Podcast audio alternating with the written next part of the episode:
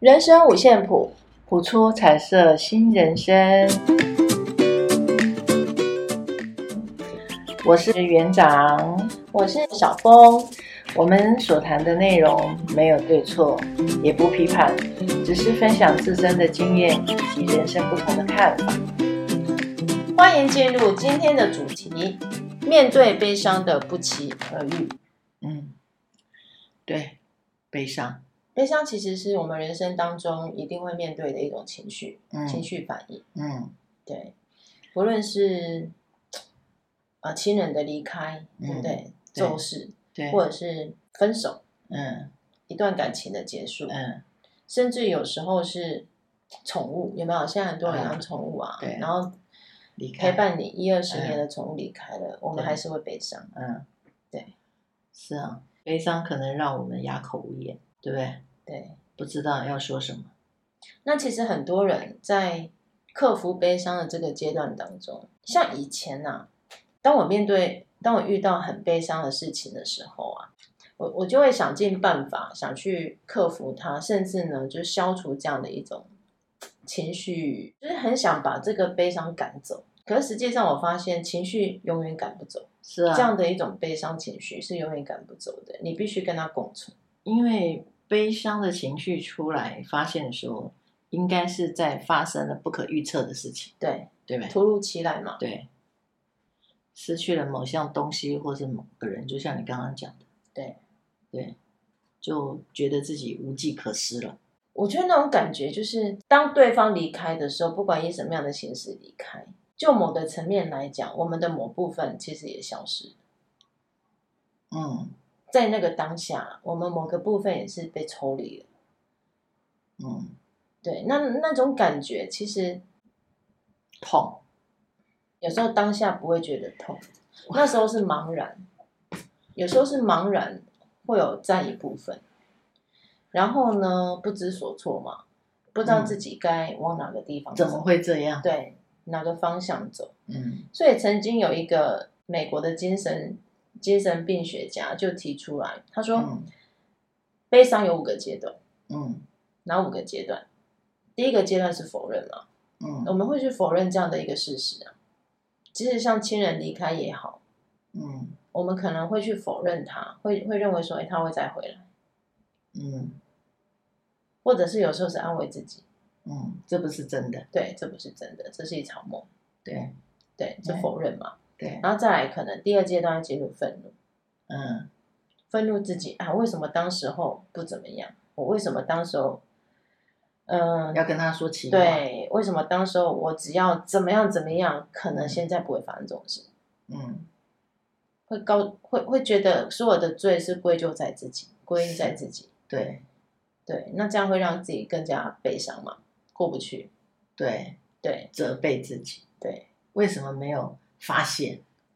这一点，我有感感受到，就像我大姐那一年，她出事的那一年，就元旦，我跟她去台北玩，然后我带她去冲一零一的烟火，我就觉得她平常睡觉的时候都是关灯的，嗯，那可是那一天睡觉，我们睡在不同的房间，因为她去找她的好朋友，住在他们家。他说他好久没有看到他，他要去看他。啊，隔天起来的时候啊，我就问他睡得好不好，因为我，我睡得不好，因为有猫，我我很怕猫，而且猫都晚上的时候会起来跟你一起睡，我都会惊醒惊醒。对，他说，他说他也没有睡好。我说为什么？他说他都开灯睡。我说你怎么会开灯？他说对啊，我开灯很久了，我就不疑有他。我真的那时候就。没有想到其他的，哦，还有我们去玩，去平溪放天灯，然后都会都会写一些祝祝贺的话，对，啊，就祝他就在天灯上面写了一些，嗯，祝他先生、祝他小孩身体健康等等。我说啊，你怎么没写你？他说不用啊，写他们就好。然后过没多久，就事情就发生了。其实他发生事情之后，我真的很，我真的觉得，我为什么没有发，没有再细心一点去发觉他的不太对劲？我我真的就是，就像你刚刚讲那个，很自责，我过不去，我真的过不去。你当下其实就像他他讲的第三个阶段，就是你会开始跟自己讨讨价还价，是不是因为我那个时候对警觉性不够，对，没错，所以才让这样的一个遗憾发生。对，哎，因为他真的是突如其来的。对，我上班的时候突然接到电话，哎，你姐姐。嗯，大姐怎样怎样怎样？我真的，我真的不知，其实很不知所措。嗯，很多人的因为悲伤带来的忧郁都是这个阶段开始。嗯，因为内疚嘛，对，内心会有一个内疚感。对，没错。对，对啊，我就觉得怎么会这样？怎么会这样？可是，很多时候啊，这些突如其来的悲伤，呃，应该说这个这些突如其来的遗憾，我觉得很多时候是。你即使再怎么预防，它都没有办法。对，是它该发生就一定会发生。它应该讲，它就是人生的一个。如果以我现在的感觉啦，或者是我我现在对事情发展的一个认知来讲，好，它就是无常的发生啊。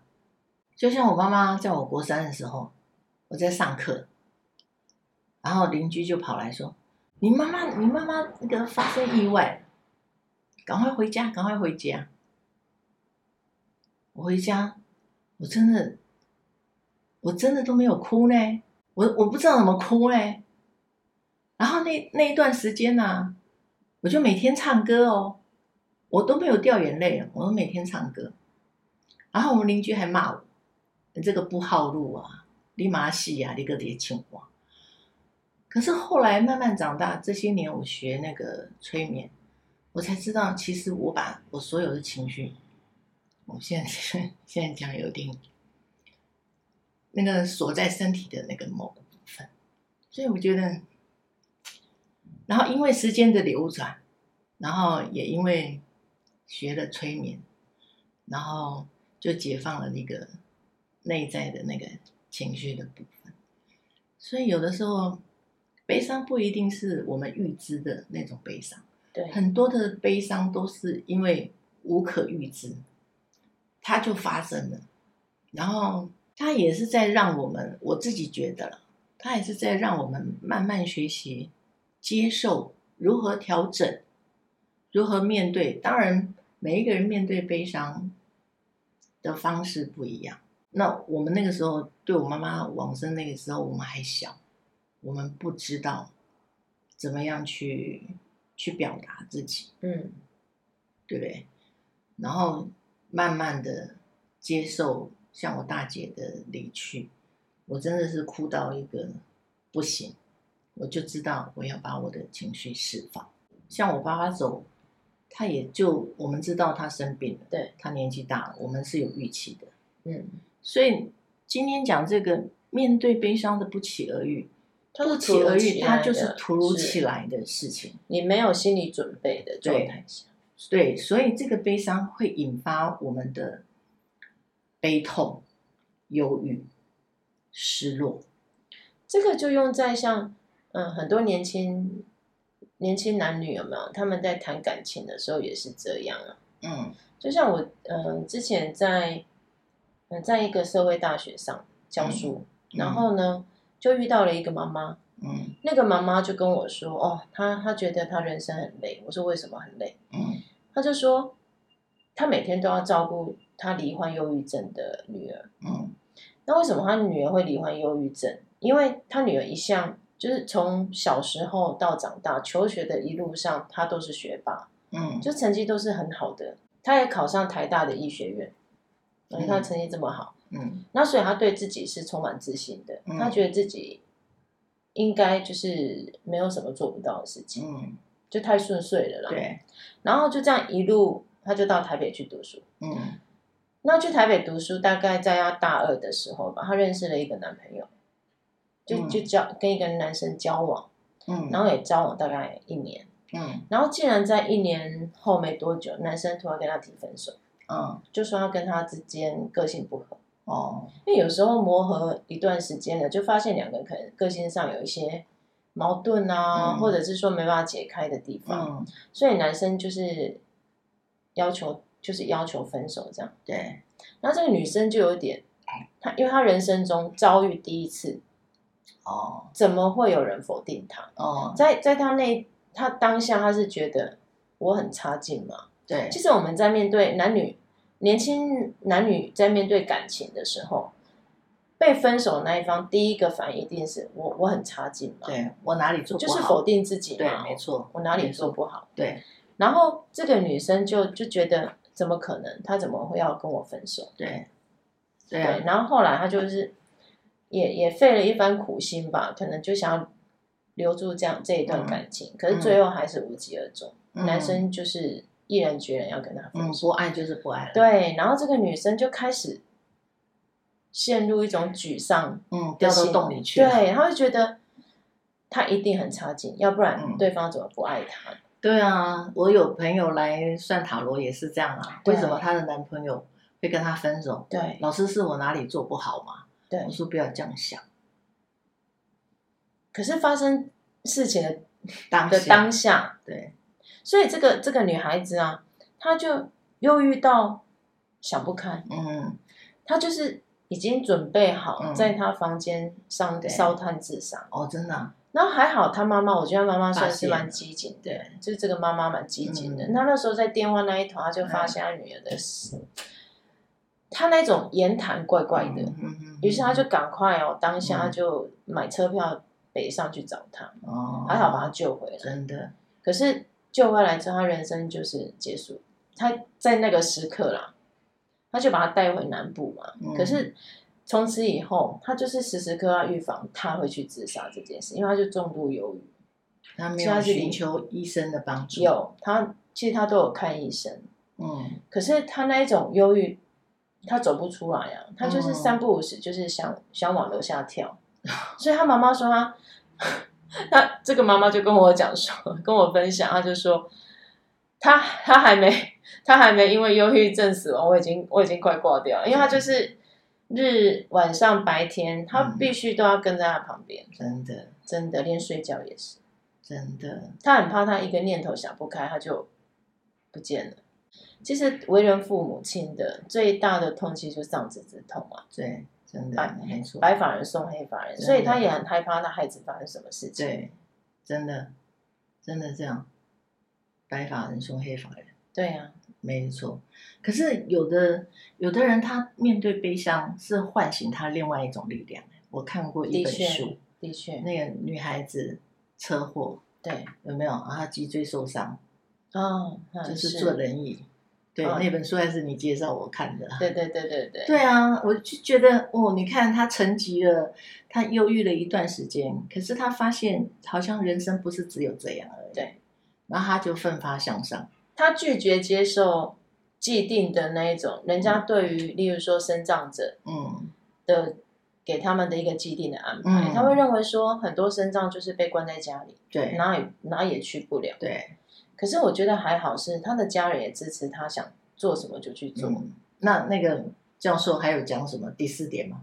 他第四点其实就是沮丧啊，嗯，就是当我们的内疚感升华到了一个阶段之后，你你可能就会陷入沮丧。那这个沮丧就是陷入忧郁症的一个状态啊，你就开始循环了嘛。对，哎，我当时候就是怎么样，或是我就是非常差劲，嗯，然后那一种。极度悲伤就来了，嗯，而且这样，他的他的意思是说，这样的悲伤不是短时间就结束的，是没错。例如说，当我们可能在第一个阶段，在第一年遇到这样的事情的时候，我们克服了它，嗯、克服了悲伤，对。可是有时候第二年、第三年哦，嗯，他可能又重新再回来一次，对。所以，嗯、所以这位医生他所提出来的一个论调，他的意思就是说，我们常常会想要赶走这样的情绪。嗯，可是实际上你不可能把这样的情绪赶出你的你的心，对。对，你这个你这个心灵的家门啊，对，没办法，你只能跟他共存。嗯，那如何共存？嗯，这其实就是很重要的事情，如何共存？那他最后一点就是接受，就是当你可以去接受这样的一个事实的时候，哦，我们就是因为个性不合离开了，嗯，哦。我的家人就是发生什么事情离开了，嗯、他不会再回来的。对，你要去接受这个事实。是，然后你你也开始要去思考，哎，他离开了，那我可以做什么？可以做什么？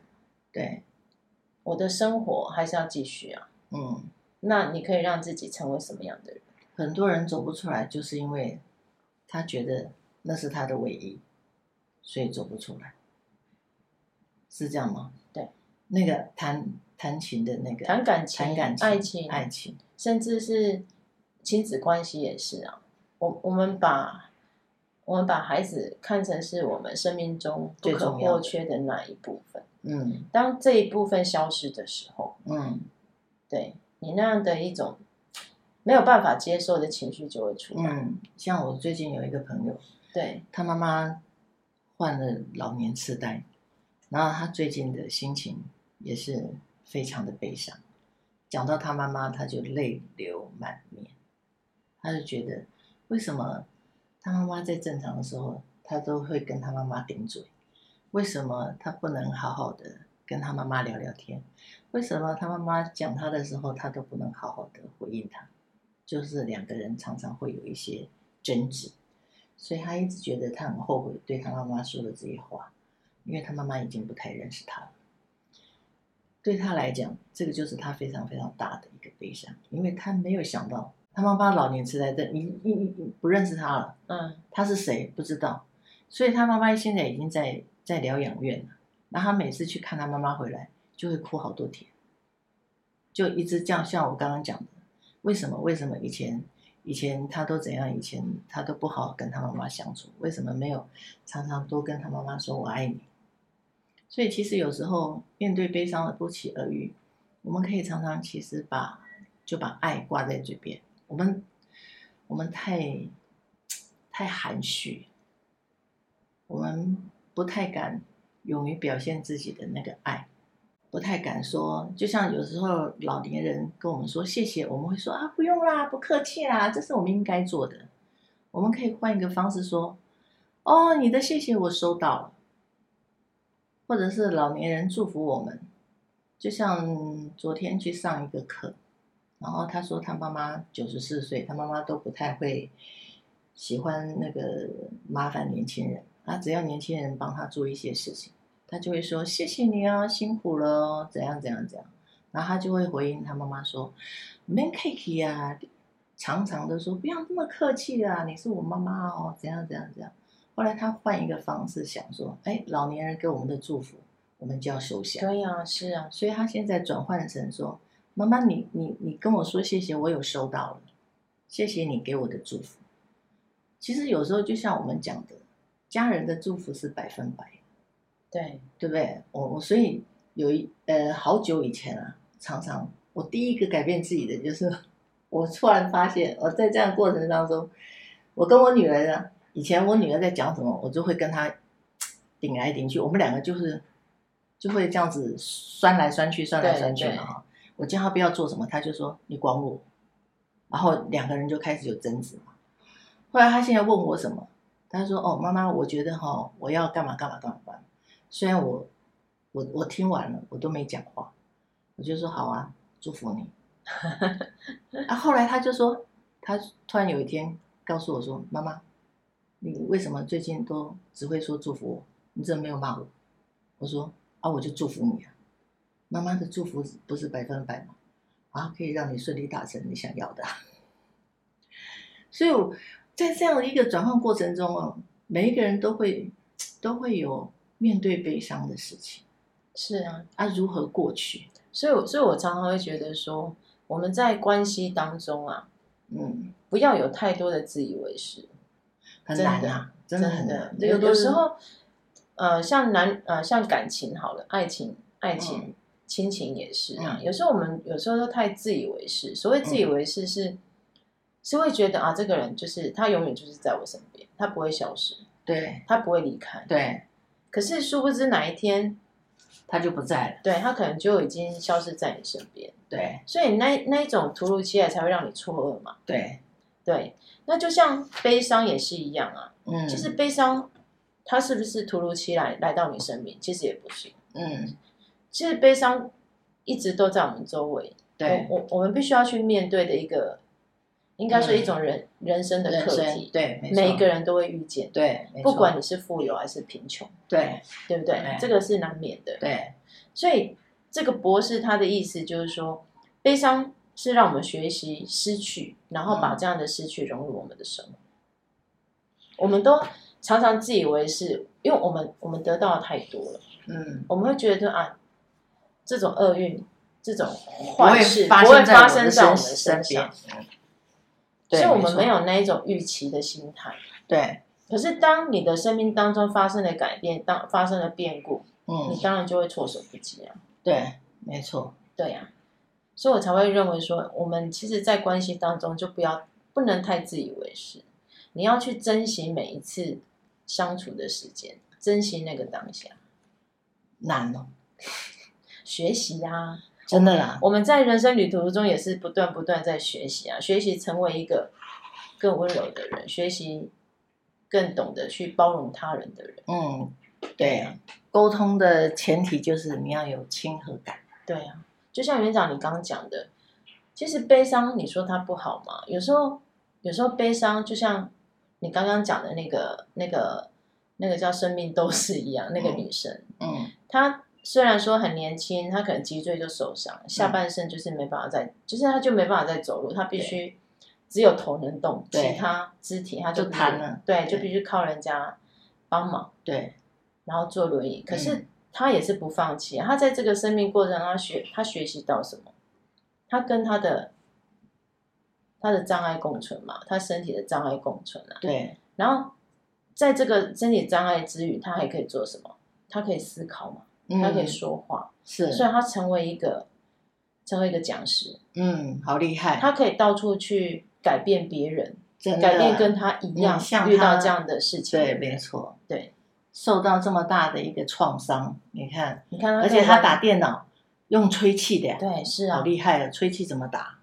可以啦，那那个是那个是，我都无法想象，他们身障人士的一个，一个真的，我就觉得，你看，当他面对悲。人生这么大的一个悲伤的时候，他都可以转化，然后让这个悲伤留在心里，变成他的一种另外一种力量。对啊，你看他让他自己的生命，不是不也是因为这样的一个事件让他更完整吗？对不对？他没有因为这样被打败。对啊，他更成就他不一样的人生。是啊，虽然我们想要跟，当然我们每一个人都不会希望。太多的悲伤发生在我们身上，可是当真的不期而遇的悲伤发生的时候，我们也只能接纳，然后用自己的方式来处理这个悲伤。然后有的时候，当他出来的时候，就接受哦，我现在在想这个人，或者是我现在在想这件事，或者是我现在在想我曾经遇到的那个那个悲伤、那个悲痛，对不对？对，对吧？对。对啊，所以不期而遇的悲伤，每一个人都会发生，然后就要看你自己用什么样的心情，跟我有一个跟态度去面对。我有一个朋友，他的小孩有一天，他小孩才二十几岁，还不到三十。有一天上班的时候，才出门不到五分钟，才出门不到五分钟。就发生了一个非常大的一个车祸，然后他的父母就接到电话，就在住家的转角，就当下就这个人就没了，就没了，妈妈就陷入极度的悲痛，现在就有一些生病，爸爸也用他的方式在纪念这个孩子，我觉得。这个就可以对我们来讲的话，就是人生的无常。人生真的是啊，是无常啊，对不对？嗯，这是人生的无常哎。前前五分钟还跟妈妈说：“妈妈，我上班了。”骑着他心爱的重机去上班，不到五分钟，这个帅帅的、非常阳光的一个小孩就这样子没了。我常常在想。他如果发生在我身上，我会用什么样的一个方式去跟这个悲伤共存。我们不是有一个成语叫“骨盆之妻”吗？有听过吗？没有。骨是打鼓的鼓，盆是那个脸盆的盆。嗯，骨盆之妻，妻是心有戚戚焉那个戚，悲伤的意思。他的意思就是，他这个成语的典故是庄子的故事。嗯，庄子有一次啊啊，不是有一次，庄子呢在呃他老婆可能那时候生病，然后过世了。嗯，嗯然后就他的朋友去吊唁。嗯。结果就发现庄子呢，竟然把他们家的锅碗瓢盆拿出来敲，敲敲打打，嗯，边敲边唱歌，啊，然后这个朋友就骂他，嗯，你老婆过世了，你怎么还这么开心？嗯，然后，对啊，对，就跟我一样被人家骂，你妈死了你还唱歌？但是他就回答他说，你怎么知道我开心？嗯，那个时候我都不会回话，对，嗯。庄子想要表达的意思，嗯，他他告诉他朋友说，因为我老婆生前最爱听我唱歌，啊，是，哦，他喜欢热闹，哦，所以他用他用他的方式在纪念他，就跟、嗯、就跟这个年轻人的爸爸一样，嗯，他有他纪念他的对方式，对，其实我觉得这样也很好，他他其实就是一个释放，对，他在释放他对他的情感，对对，没错，每一个人纪念。对，用的方式、方法都不一样，是都可以被允许。我我觉得那个就是属于他的方法。我觉得这样是好的。反反而你把自己关起来、锁起来，不去面对，嗯，那个才会让你陷入一种极度忧郁的状态。嗯，你反而是勇敢的去面对它，然后你想思念的时候就思念嘛。对，你想去看他的时候就去看他嘛。对，没错。对啊，对，你才能让你的情绪过去啊。是啊，有哎、欸，你讲到这个，我刚刚突然想到一个，对，我有一天做梦哎、欸，梦到我大姐，真的，我梦到他，然后他他来告诉我说他过得很好啊，那就好了，嗯，可能可能是我当我梦到他之后，我的心情有比较平复了，不然我都一直一直在那个悔恨。然后，那个、那个、那个什么，那个叫什么？那个情绪叫什么？愧对啊，还是愧疚？内疚、内疚、内疚。为什么没有在最后的，就是那前面发生事情的，那就是我们我们一起去台北玩的那些天，我明明就觉得有点怪怪的，可是我也说不上哪一种怪。啊，过没多久，过年前，他就这样子从他家。楼上，嘣就没了。那我就觉得，怎么会这样？我一直，我我一直，我一直觉得我有责任，我一直觉得我让事情发生。我那时候非常非常极度的内疚跟悲痛。为什么会这样？为什么会这样？我怎么没有及早，及早阻止这件事情发生？可是该发生的事情，就像我们讲，人生它该发生的就是它发生定了。对，是，对不对？我们没有办法去扭转，或者是我们没有办法，因为它是已经是既定的事实，是它就是已经发生。所以一直到一直到我梦到他之后，我才那个愧疚感才慢慢的没有。他是来帮你打开那一个那个结的，我我想我认为是，可能是对对，不然的话，你看我真的觉得我不晓得为什么。然后后来我弟，我弟也跟我说：“你你以后就被我们家大姐。”我突然觉得，因为我妈不在之后，我跟我大姐就就觉得起码还有一个还有一个依靠，你知道哈，互相的照应。对对对，因为我大姐真的还蛮照顾我的。对，可是当她不见的时候，我真的觉得，哇，怎么会这样？怎么会这样？怎么会这样？怎么会这样？哦，我一直问自己，就像刚刚你讲的那个、那个美国那个医学教授讲的，我真的就陷入他的那个讲的那个第一点、两点、三点、四点那个部分，就你一直在那循环，对，我一直在那里循环，对，那你唯有做不出来，对，你唯有面对跟接受它，你才有办法去放下。嗯，对，真的，对，所以前前前两年。当我大嫂跟我说，我大哥也走，我就也是突如其来的，我就比较能够接受这个不期而遇的悲伤。哎，虽然也是很悲伤啊，可是就我不知道哎，就跟就不像我，我可能就会有那种，哦，那是练习过吗？是需要练习过吗？我不知道。我现在讲起来，我就觉得，哎。我大时候讲的时候，我就会会很平淡的、很冷静的面对这个部分。那那接下来，哦，那他都处理好了。那其实应该，也许你已经练习过跟悲伤共存的方法。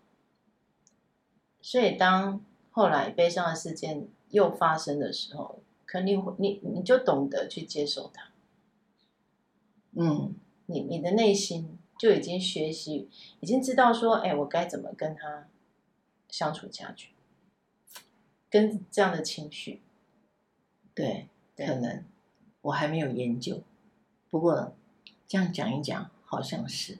所以其实有时候有些心里面的一些，我们讲疙瘩也好，疑虑也好，真的是要透过跟可以聊的朋友聊一聊的时候，你在就像我们今天这样子聊。